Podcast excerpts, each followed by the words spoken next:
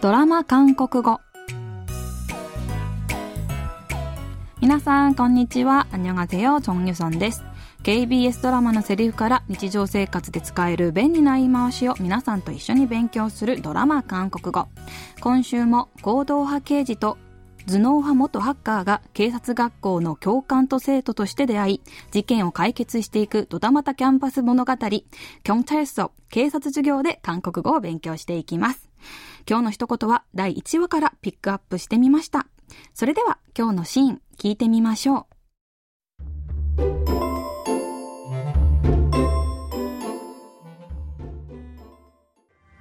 얌마부탁좀하자어나 같은 새끼는 죽었다 깨어나도 그 돈 못 만들지만 넌 할 수 있지 않냐? 우리 아버지 살릴 수 있지 않냐? 부탁 좀 하자. 부탁 좀 하자. 부탁 좀 하자. スンボムの父親の手術費を工面するため、ソンホは違法賭博組織の取引サイトへのハッキングを試みます。いくら犯罪組織の金だとはいえ、ハッキングしてもいいのか悩む孫保に、スンボムは、やんま、푹탁좀하자頼むよ孫保나같은새끼는죽었다깨어나도그돈못만들지만넌할수있잖냐 頼れるのはお前しかいないんだ。ウリアボジ、サリスいっちゃんにゃ、お前だけが父さんを助けることができる、と必死に孫保を説得します。今日はこのシーンから、プタクチョマジャ、頼むよ、を練習してみましょう。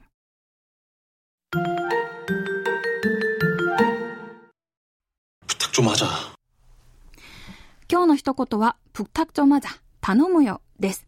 プタクは頼み、お願い。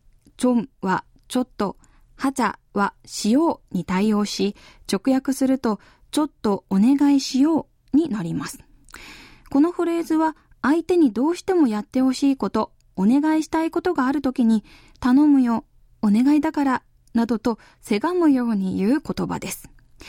ドラマのシーンでは、ハッキングをするべきか悩む孫保に、スンボムが、頼むよ、お前しかいないんだ、という感じで、 プッタクチョマザーと言っていました。せがむような口調から、主に親密な関係にある人に対して使います。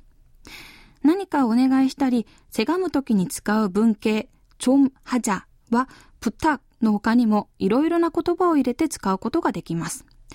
例えば、幼い娘がなかなか寝つかなくて自分も寝られない時に寝るという意味の잠을자だを入れて 잠좀자 자、 頼むから寝かせてくれと言ったり、食事中にずっと話しかけてくる友達に対して밥좀먹 자、 飯食べさせてくれよ、つまりお願いだから黙って食えよという感じで言うことができます。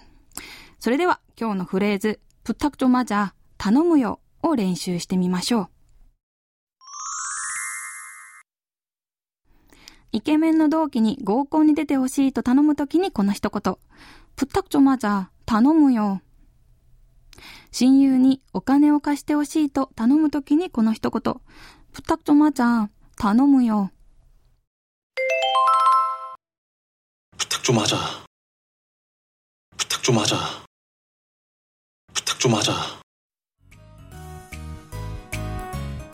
今日は頼むよという意味のフレーズ、プッタクチョマザー。を練習しました。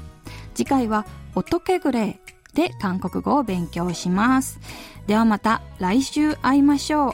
アンニョン